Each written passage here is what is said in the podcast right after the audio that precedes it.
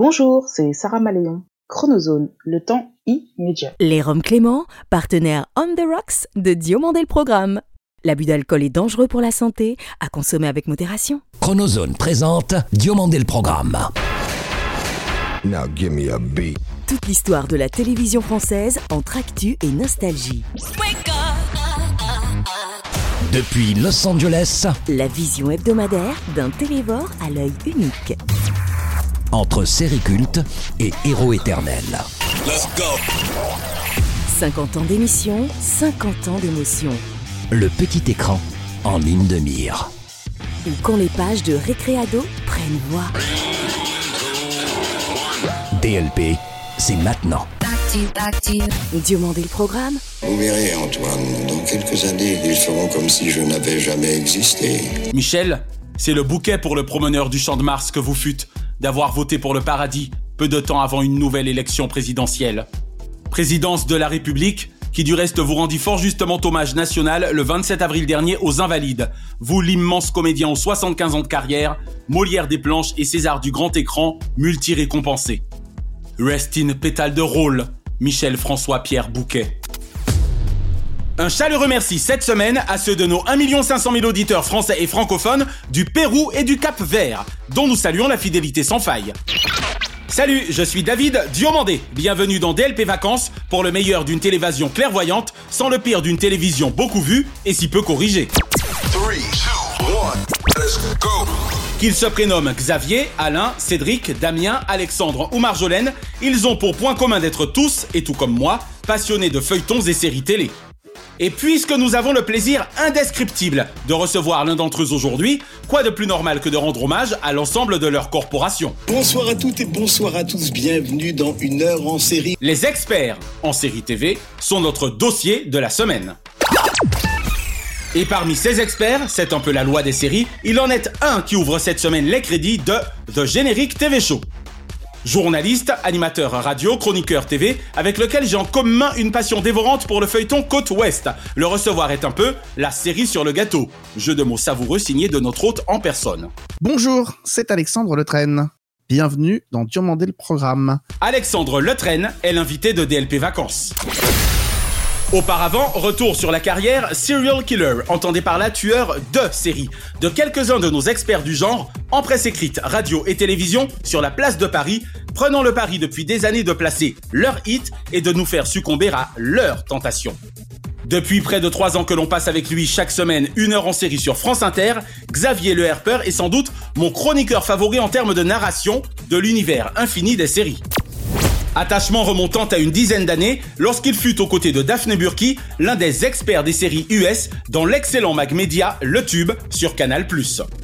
Il faut dire qu'entre Le Tube, Le Cercle ou Sa Balance à Paris, la passion et la maîtrise du 7e art et des feuilletons et séries américains de Xavier Le Herper avaient largement de quoi faire peur. Germinal, vous l'avez compris, bien évidemment, une série en six épisodes diffusée sur France 2, adaptée du roman éponyme d'Émile Zola. Sans compter durant 10 ans au cours de notre vie parisienne, mon intérêt mensuel pour ses écrits dans Ciné Live à partir de la fin des années 90, lorsque je voyais encore complètement et que j'allais dans les salles sombres six fois par semaine. Je ne sais si ce têtu de la culture chaussait le masque de Zorro lorsqu'il prenait la plume afin de défendre sa télévision des choses, mais le nouvel observateur des séries qu'il était savait captiver audience et lectorat de par son aisance et son aura. S'il est un autre spécialiste des séries dont je suis absolument fan du travail de précision, c'est bien Alain Carazé. De ses participations au grand direct des médias sur Europe 1 aux côtés de Jean-Marc Morandini, à sa mythique émission Destination Série sur Jimmy. Ce fou furieux des grands classiques télévisés nous emmenait dans son temps X comme personne, vivre avec lui sa science de la fiction. L'événement quand même de l'année pour plein de gens, c'est Game of Thrones, c'est la saison finale et définitive de Game of Thrones. Ne vous fiez guère à son air bonhomme, derrière sa barbe rassurante et ses lunettes. Se cache, sous cette apparence rassurante, un redoutable dissé cœur de personnages et de scénarii à qui on ne la fait pas. Car, rasé ou non, Alain et sa touche de fantasy jamais épisodique mériteraient bien l'Emmy Award de Doctor Who S-Série. Petit clin d'œil également à Marjolaine Boutet, qui en plus d'être maître de conférences en histoire, se trouve aussi en télévision, être de connivence avec les histoires. En effet, entre Sériscopie, guide thématique des séries télé, et les séries télé pour les nuls, la maîtresse de l'histoire vous narre les siennes, page après page. et ce ne sont ces étudiants de l'université Picardie Jules Verne qui s'en plaindront. Idem pour Cédric Melon, ne l'ayant jamais eu, quand il nous parlait séries en série sur Europe, mettant son expertise de scénariste au service de l'analyse des scripts de télévision. Enfin, et tout en rendant hommage une fois encore à notre invité du jour, Alexandre Letraine. Bonjour à tous, bienvenue pour ce premier podcast spécial Série Mania. Dont l'entraînant timbre nous colle sur VL Media lorsqu'il y parle de la loi des séries. Je ne saurais conclure sans inclure ici Damien Duvaux, alias Monsieur Méa, dont les chroniques du Méa sur YouTube me bluffent autant qu'elles me laissent béat d'admiration.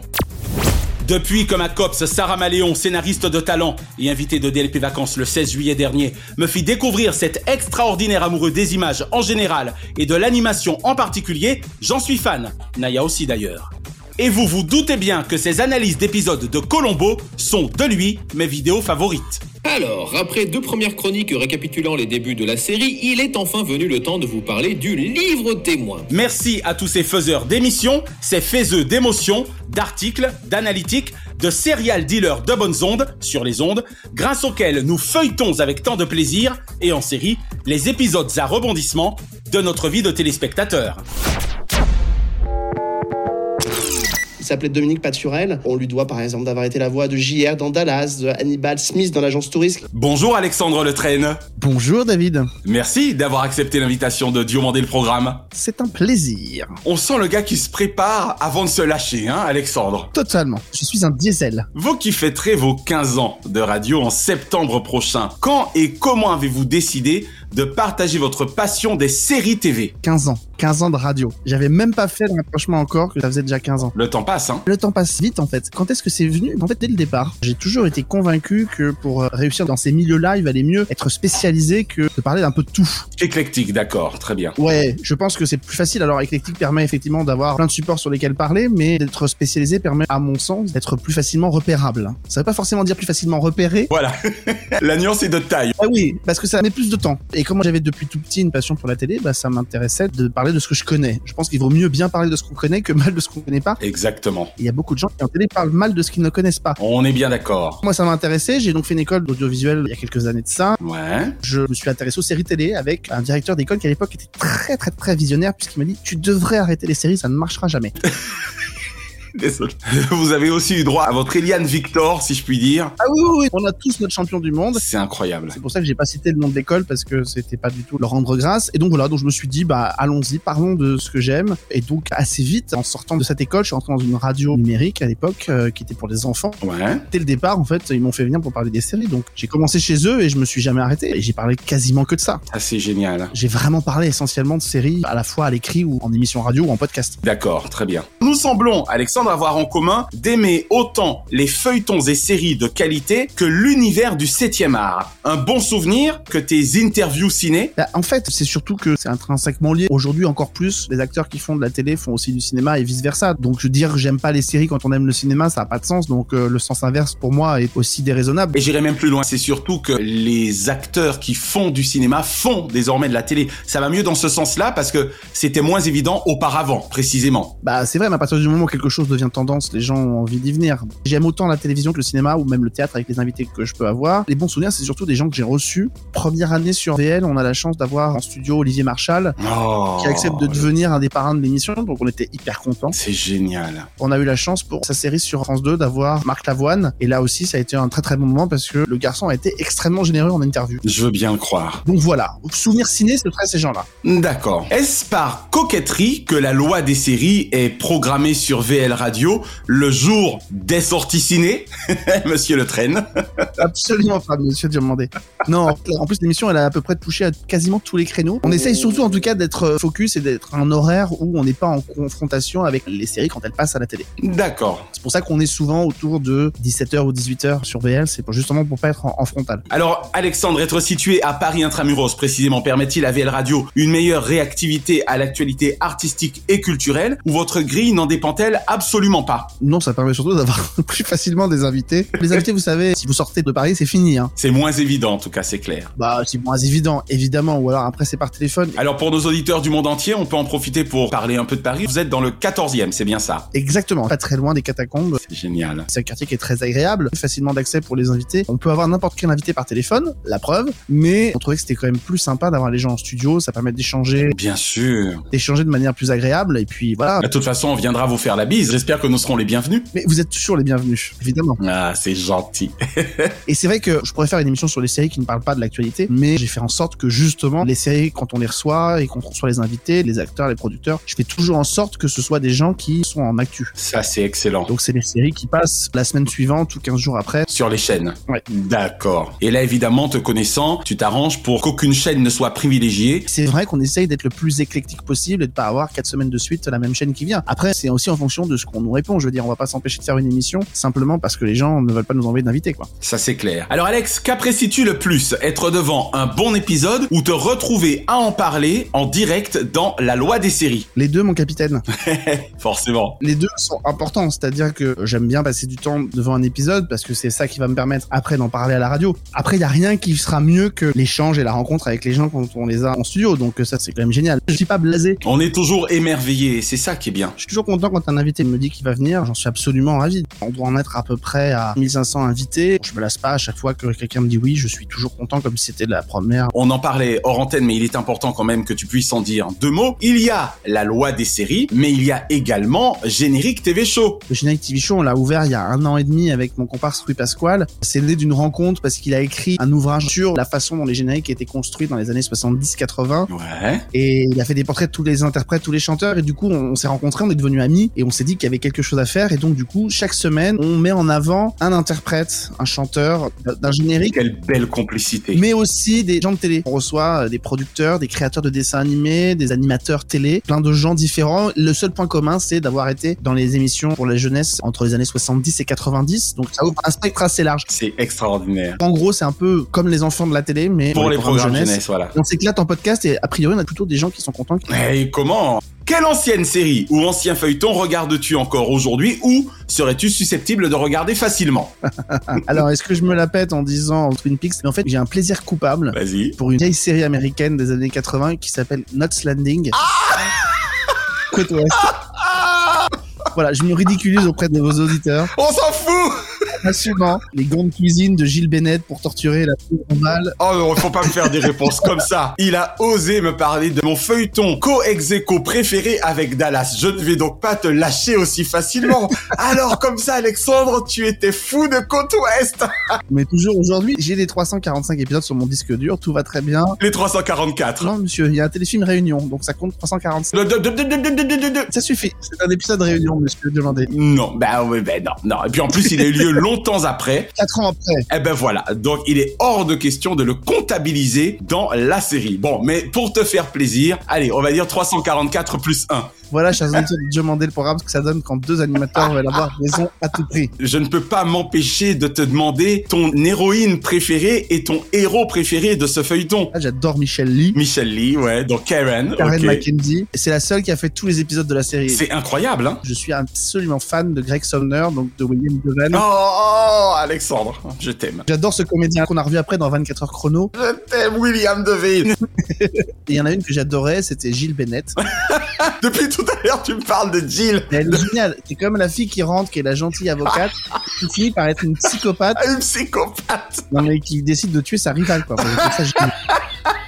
Avec des gants de cuisine. Je suis venu pour te tuer et je laisserai rien se mettre en travers de mon chemin. Tu vas mourir et je te jure que je n'hésiterai pas une minute à tuer tes enfants s'il le faut.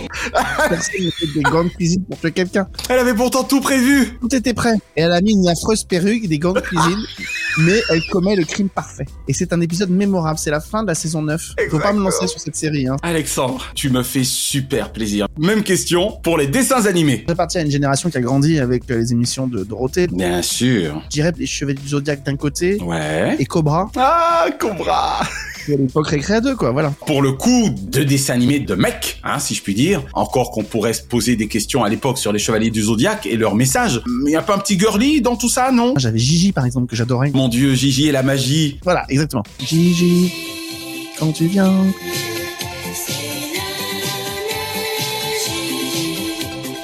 Tout là-haut, dans le ciel, il y a une galaxie. Oui, une petite fille. C'est toi, Gigi. C'est grâce à toi, Gigi. Allez, Alex, quel animateur kiffes-tu le plus actuellement ou as-tu le plus kiffé par le passé? Il y en a deux qui m'ont donné envie de faire le métier que je fais aujourd'hui. C'est un homme et une femme. Le premier, c'est Jacques Martin. J'adorais cette époque-là du dimanche après-midi. J'adore cet animateur-là. Merci de parler de lui au présent. Mes grands-parents qui tenaient un restaurant me rappelaient sans arrêt comment dans la grande salle où ils servaient, je refaisais les émissions de Jacques Martin. Donc voilà, donc Jacques Martin a eu une importance considérable au début, même si j'avais pas forcément l'âge de regarder les émissions. Et puis Dorothée, évidemment. Eh oui. Quand j'étais gamin, ce que je faisais souvent, c'était les émissions de Dorothée. Et c'est une femme qui a donné envie à plein de jeunes animateurs de faire ce métier. Bien sûr. Et puis c'est la bosse, hein, disons-le franchement. En ce qui concerne les animatrices, C'est la bosse. il a pas eu deux Dorothée. Tout comme d'ailleurs, il n'y a pas eu deux Jacques Martin ou qu'il n'y a pas deux Michel. Je t'embrasse, Michel. Exactement. En même temps, c'est classe de dire qu'on a été influencé par Michel Drucker. Ça a été deux animateurs, Jacques Martin et Dorothée. C'était évident que je les citais à égalité. Comme dirait Verneuil de Qu'est-ce qu'on a fait au bon Dieu, tu m'as foutu le frisson. Voilà, exactement. Tu n'es pas sans savoir que Récréado est précisément dédicacé en page de garde à Jacques Martin, Dorothée et Michel Drucker. La boucle est bouclée, CQFD. Exactement. Un journal télévisé ou un présentateur ou une présentatrice de journal télévisé favori? Euh, alors, d'animateur de journal télévisé, non. D'accord. Mais un journaliste qui exerce toujours, et j'adore sa façon de faire, c'est Yves Calvi. Ah, très bien. Tu aimes sa pédagogie. Mais j'aime sa pédagogie et je pense que quel que soit le sujet qu'on traite, que ce soit l'actualité, que ce soit la pop culture comme je peux faire, Exactement. plein de choses, il faut jamais oublier que la personne qui est derrière, elle est pas forcément, euh, Au courant. elle est pas forcément au courant de tout et donc il faut essayer. Et je le fais pas autant que lui, mais essayer de vulgariser tant que faire se peut. Et je trouve qu'à l'époque où c'est dans l'air, Bonsoir à tous, nous consacrerons la dernière partie de cette émission à vos questions SMS et Internet. il le faisait admirablement bien. C'est un type que j'aime beaucoup. Je trouve que c'est un excellent journaliste. Exactement. Et enfin, mon cher Alex, tout genre confondu, quel est le nom de ton programme favori de tous les temps Spontanément, je citerai Récréado, le club Dorothée. J'étais un fan de Dorothée et de tous ses chanteurs. Mmh. Et donc j'avais un rituel. Le samedi soir, j'adorais regarder l'arrivée des invités dans Champs-Élysées. Oh La voiture qui s'arrête devant le studio Gabriel. Eh oui C'était pas une époque où on avait internet, où on savait qu'un invité arrivait, donc je guettais en fait la sortie pour savoir si elle allait pas sortir de la voiture. Génial. Et donc quand je la voyais sortir de la voiture, je me disais, ok, c'est top. Si vous venez à Paris à l'approche des fêtes de Noël, vous verrez ce petit train qui est très connu des Parisiens se promener dans toutes les rues de la capitale.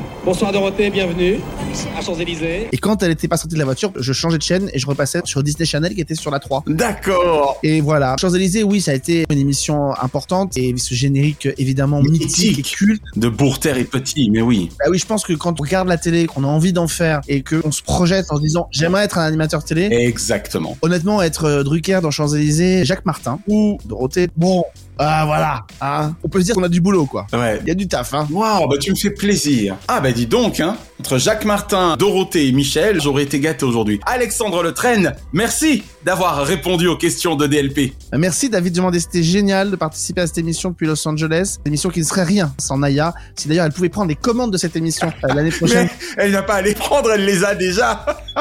qu'elle aussi elle puisse crier son amour pour Côte Ouest parce que je sais qu'elle a adoré ça. C'était un vrai plaisir d'être accueilli, de passer après tous ces grands noms de la télé. J'en suis mais hyper content. On t'aime, Alexandre.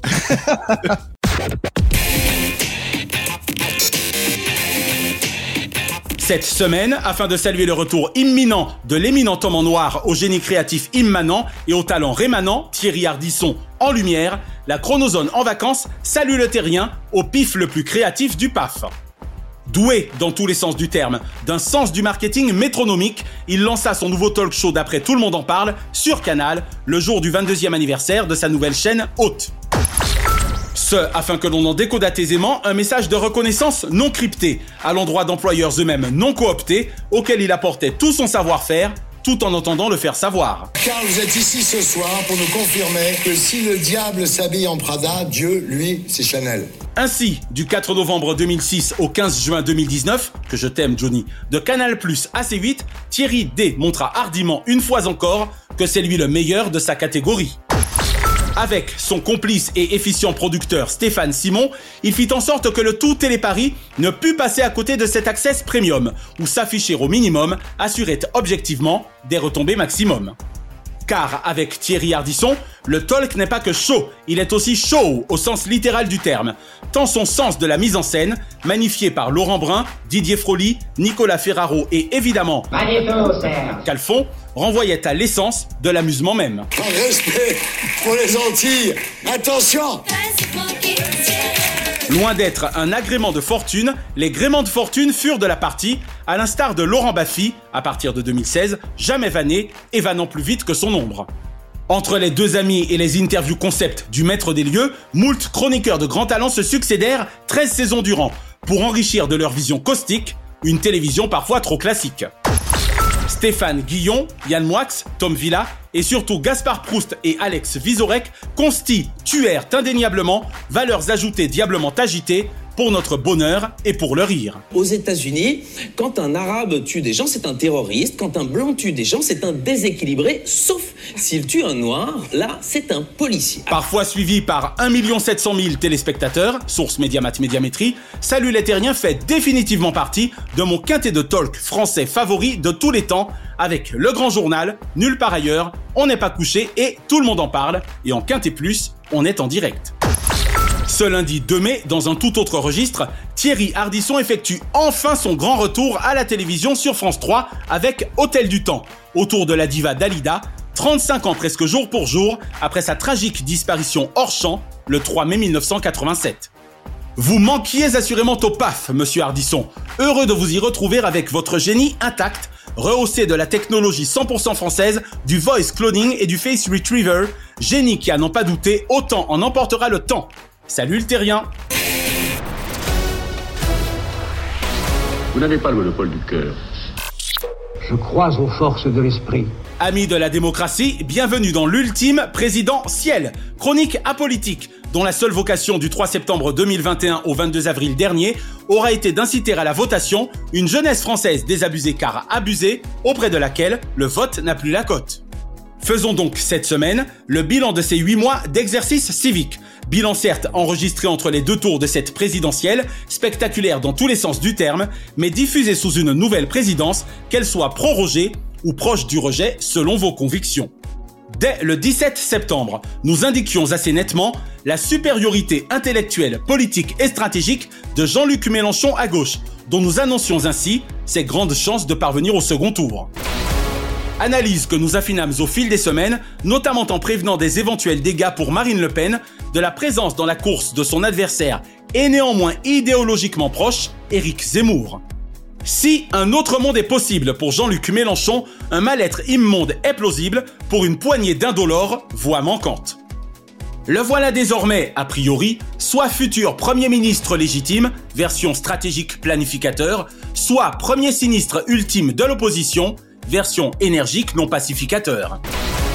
Il s'en sera donc fallu de peu pour que le Front Insoumis n'accédât au second tour, ces moins 420 000 bulletins de vote étant bien le fruit des mutins et sottes issus de son courant de pensée, courant pour dépenser inutilement énergie au détriment d'une énergique campagne autour d'un leader naturel.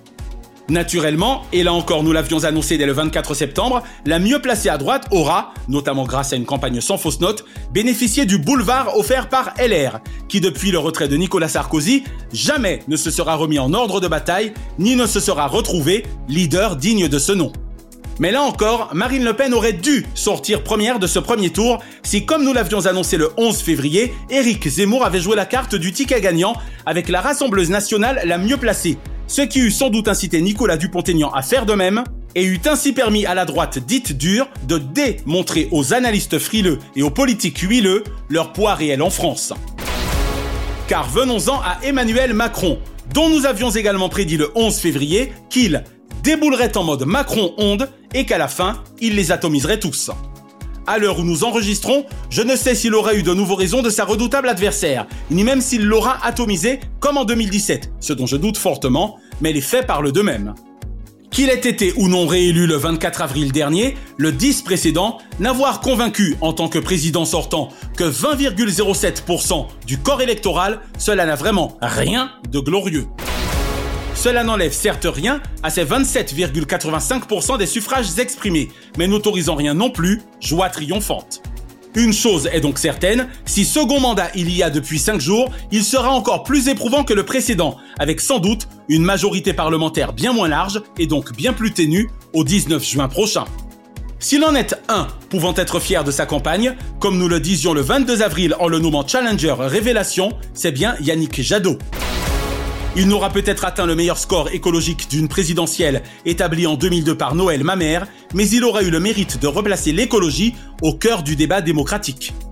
Jacques Chirac avait beau parler de la planète bleue en déclarant Notre maison brûle et nous regardons ailleurs, il ne crut si bien dire quant à LRI respirable au sein de sa famille politique. Le bruit des querelles intestines et les odeurs de soufre, ça les connaît.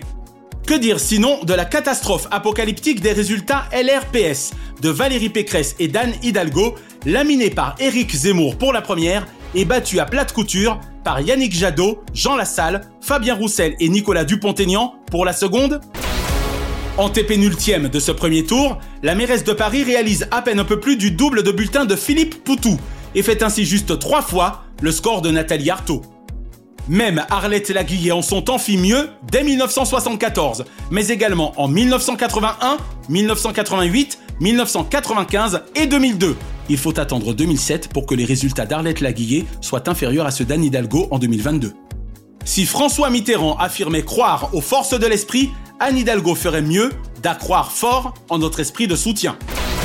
Alors, last but not least, celui par qui tout ceci est un peu arrivé également, Éric Zemmour. Et une fois encore, nous avions prédit dès le 24 septembre combien son intelligence supérieure et son machiavélique intellect rebattraient les cartes.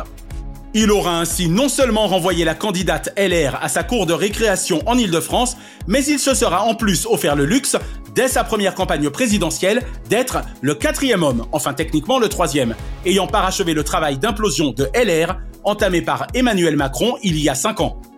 À seulement 63 ans, l'homme a l'avenir devant lui, d'abord avec les législatives 2022, ensuite avec la présidentielle 2027. Car même s'il ne deviendra jamais président de la République française, Éric Zemmour pèsera désormais encore longtemps dans le débat public. Prochain rendez-vous d'importance pour le peuple de France les 12 et 19 juin prochains, avec pour lui l'ultime occasion de faire en sorte de ne concentrer tous les pouvoirs entre les mains d'un seul homme, ou d'une seule femme. Bien que d'importance moindre par rapport à la sénatoriale, la députation est loin d'être anodine et mérite là encore une certaine mobilisation, voire une mobilisation certaine. Rendez-vous peut-être le 4 septembre 2026 pour le retour de président Ciel, avec le nouveau leader de la droite, le nouveau leader de la gauche, si l'inclassable Jean-Luc Mélenchon renonce à sa quatrième candidature, ainsi qu'avec le brillant Jordan Bardella pour le Rassemblement national, à moins que Marine Le Pen ne soit finalement récemment parvenue à s'installer 55 rue du Faubourg Saint-Honoré. 50 ans que rien ne bouge, 50 ans que rien ne les bouge. Le seul véritable pouvoir est celui de voter et vous l'avez toujours entre vos mains. Les dimanches 12 et 19 juin prochains, ne laissez personne vous voler ce moment où la nouvelle Assemblée nationale se crée. Aux urnes, citoyens Notre maison brûle. Et nous regardons ailleurs. Nous ne pourrons pas dire que nous ne savions pas. Et l'info TV de la semaine concerne donc le retour du meilleur intervieweur de France et de Navarre en télévision lundi soir sur France 3, Thierry Ardisson. Ce lundi 2 mai, en effet, l'homme en noir sera de retour avec Hôtel du Temps, dont nous vous parlions avec enthousiasme dès l'an dernier. Nous y reviendrons dans quelques instants dans Diomandé le programme, mais c'est une excellente nouvelle après sa pause forcée depuis juin 2019. Diomandé le programme. Hors changement, DLP Vacances vous suggère ce dimanche 1er mai à 21h10 sur TFX La Boom de Claude Pinotto. Parce que je serai éternellement amoureux de Vic Béreton. Parce que je ne remercierai jamais assez la génialissime Danielle Thompson pour son scénario culte. Et parce qu'après ma mère, Françoise et François Béreton, si magiquement incarnés deux fois par Brigitte Fossé et Claude Brasseur, sont les meilleurs parents du monde. Quant à Denise Gray, intemporelle poupette du cinéma français, c'en est elle la vraie vedette. Ce lundi 2 donc sur France 3, les 35 ans de la disparition de Dalida s'effaceront comme par magie grâce à Hôtel du Temps de Thierry Ardisson, ou lorsque haute technologie est mise au service de la nostalgie. Ce mardi 3 sur France 2, 100 jours, documentaire inédit de Patrice Duhamel et Gabriel Lebaumin sur les 100 premiers jours de l'exercice du pouvoir par nos présidents de la République et leurs proches entourages. riche de nombreux témoignages et peut-être là encore empreint d'une certaine nostalgie. Et ce vendredi 6, le fou d'opéra que je suis sera au rendez-vous des 300 chœurs donnés par Vincent Niclot autour des 25 grands airs lyriques préférés des Français. Toujours produit par Franck Sora, que nous saluons, un moment qui promet d'être ni clos ni triste. Petit clin d'œil enfin à la magnifique soirée électorale du premier tour de la présidentielle 2022 sur France 2 le 10 avril dernier, probablement suivi d'un superbe dénouement le 24 suivant. Sous les caméras de Jérôme Revon et la direction artistique d'Arnaud Vincenti, entouré de Johanna Giglia, Jean-Baptiste Marteau, Nathalie Saint-Cric et Brice Teinturier, directeur de l'institut de sondage Ipsos Soprasteria, le binôme Anne-Sophie Lapix Laurent Delahousse fit merveille. Dommage qu'ils dussent se contenter de 4 600 000 téléspectateurs en moyenne pour 20% de part d'audience, source Médiamat Médiamétrie. Tant leur dispositif en plateau et extérieur, leur fluidité, leur habillage numérique et réalité augmentée, et surtout leur marathon de 18h30 à minuit, eût mérité tellement plus que cela. Nous fûmes en tout cas jusqu'à 7 100 000 devant France 2 à 20h pour 26,8% de part d'audience, source Médiamat Médiamétrie, afin de suivre l'apparition antenne des visages de Marine Le Pen et Emmanuel Macron, alors qualifiés du second tour. Gageons que la seconde soirée électorale de la chaîne premium du service public aura eu connu audience accrue pour ambiance à cran. Bravo à Michel Dumoré, directeur des rédactions nationales, à Laurent Guimier, directeur de l'information de France Télévisions, aux rédactions et équipes techniques du vaisseau amiral de 7 étages de l'esplanade Henri de France pour cette esclafade en vie de France. Chaque semaine, nous concluons votre rendez-vous 100% télévision avec les bougies de ces héros. Et comme le chante six fois à sa manière Jean-Marc à tous les trous du cœur de la France, sans son Jeff Panaclock de Veilleur Ami. Joyeux anniversaire, joyeux anniversaire, joyeux anniversaire, oh, joyeux anniversaire. Heureux anniversaire ce lundi 25 avril, Al Pacino avec un goût de chissure pour les meilleurs scripts, est le parrain véritable du cinéma depuis 50 ans. Karine Ferry, 40 fois bravo pour votre engagement associatif, mademoiselle cinéma. Et Frédéric Dubuis, extrêmement honoré de faire partie des programmes du groupe Energy Tahiti depuis plus d'un an, Fred. Merci de ton soutien aussi précieux qu'une perle de Taha, et surtout de ton amitié, plus précieuse que le ciel vu depuis Moréa. Allez, faites du bruit pour Fred Dubuis. Elle est de Naya. Ce mardi 26, Didier Gustin, l'homme qui voulait passer à la télé, est Cusco sur petit et grand écran, en véritable imitateur ayant la classe. Sébastien Follin, 30 ans de télé pour celui qui, même en radio, l'a refait. Pas mal pour un fou de musique à la Follin très cathodique. Et Patrick Chen, journaliste Sporever, entre la direction des sports et le trésor de France 2, fut assurément le chêne du roseau, pardon, du réseau France Télévisions. Ce mercredi 27, Ariel Dombal. Mystique, mythique, lyrique, scénique, bref, unique, nous ne voudrions qu'elle changeât, même pour un empire. Et Anne-Charlotte Pontabry. Depuis 30 ans qu'elle déclenche l'alerte rouge en liste noire de la jet set audiovisuelle, Cachou y possède un certain cachet. Ce jeudi 28, Gérard Majax. Du générique mythique du grand blond avec une chaussure noire au club Dorothée, il y a un truc qu'il manipule savamment depuis 65 ans.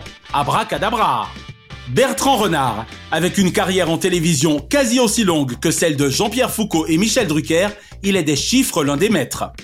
Et Sébastien Coé, avec Youn, Commandeur, Devoise et autres Le Forestier, 50 fois merci d'avoir fait partie du quintet gagnant des côtés gagneurs. Ce vendredi 29, Robert Namias, une vie entière dédiée à l'info, sans fake news, juste avec des faits et Anne-Sophie Lapix, sacrifiée à tort lors du débat d'entre-deux tours, 50 fois bravo de n'en démordre en termes d'attitude méthodique et de ne mordre qu'en ceux de lassitude journalistique. Ce samedi 30, Jackie Jakubovic. Quand Rabbi Jackie fait le show, les enfants du rock rechargent vitamine et platine 45 pour une récré acte 2. Et Nicolas Hulot, de l'extrême cathodique puissant à l'extrême médiatique nuisante à sa réputation, fait désormais tout pour éviter l'extrême juridique. Et ce dimanche 1er mai, Françoise Laborde. Face au massacre des innocents, les oubliés de la République lui savent gré de la manière dont leur souffrance, elle l'aborde. Pour elle, ça va mieux en le disant. Stéphane Simon. Le tout, Téléparis salue son expertise. 55 fois merci pour Le Cercle, 93 rue du Faubourg Saint-Honoré. On a tous en nous quelque chose de, et Polonium notamment. Salut l'autre terrien. Et Arnaud Poivre d'Arvor. Toute l'histoire de sa vie ne se résume à son seul patronyme, Good News. 50 fois merci pour votre retour aux sources de l'anonyme, indice du sel de votre saine existence, poivre. Une pensée enfin pour les cultissimes Gérard Houry, Jean Rochefort et Philippe Vecchi, qui étaient nés respectivement les 29 avril 1919 et 1930 et le 30 avril 1964. La semaine prochaine, Fabrice Lana, fondateur animateur vedette de FLP Radio, média numérique numéro 1 de la French Riviera, sera l'invité de DLP Vacances. Et nous consacrerons notre dossier à la plus emblématique des représentantes de ce style de vie avec soleil et sous l'air du Grand Bleu, Denise Fabre, au rire aussi légendaire que le sourire. Retrouvez l'intégralité des épisodes de Diomandé le Programme et DLP Vacances sur votre plateforme de podcast favorite. Abonnez-vous à notre YouTube Chronozone et à nos Facebook et Instagram Diomandé le Programme. DLP Vacances est produit par Chronozone Corp, Burbank, Californie et intégralement réalisé par Naya Diamond. Notre adamantine reconnaissance à Fabrice Lana, Sylvain Morvan, Thierry Burtin, Jean-Guillaume Dufour, Laetitia Berry, Dundee et Dave Marsh, Mr. Splat. Remerciements angelinos à Kate, Diane, Sheena et Ramzi Malouki, ainsi qu'à Jean-Marc Decrény, Frédéric Dubuis, Francis Marion, Gauthier Seyss et Charles Larcher pour leur inestimable confiance. Je suis David Diomandé. Ensemble, zappons le creux au profit de la crue. Vive la télévision Pour le meilleur de ses fous rires Pas vrai, Madame Geneviève Moll? Ça va très très mal sur ce plateau. Chronozone, le temps immédiat. Merci d'avoir apprécié Diomandé le programme avec les Roms Clément. L'abus d'alcool est dangereux pour la santé, à consommer avec modération.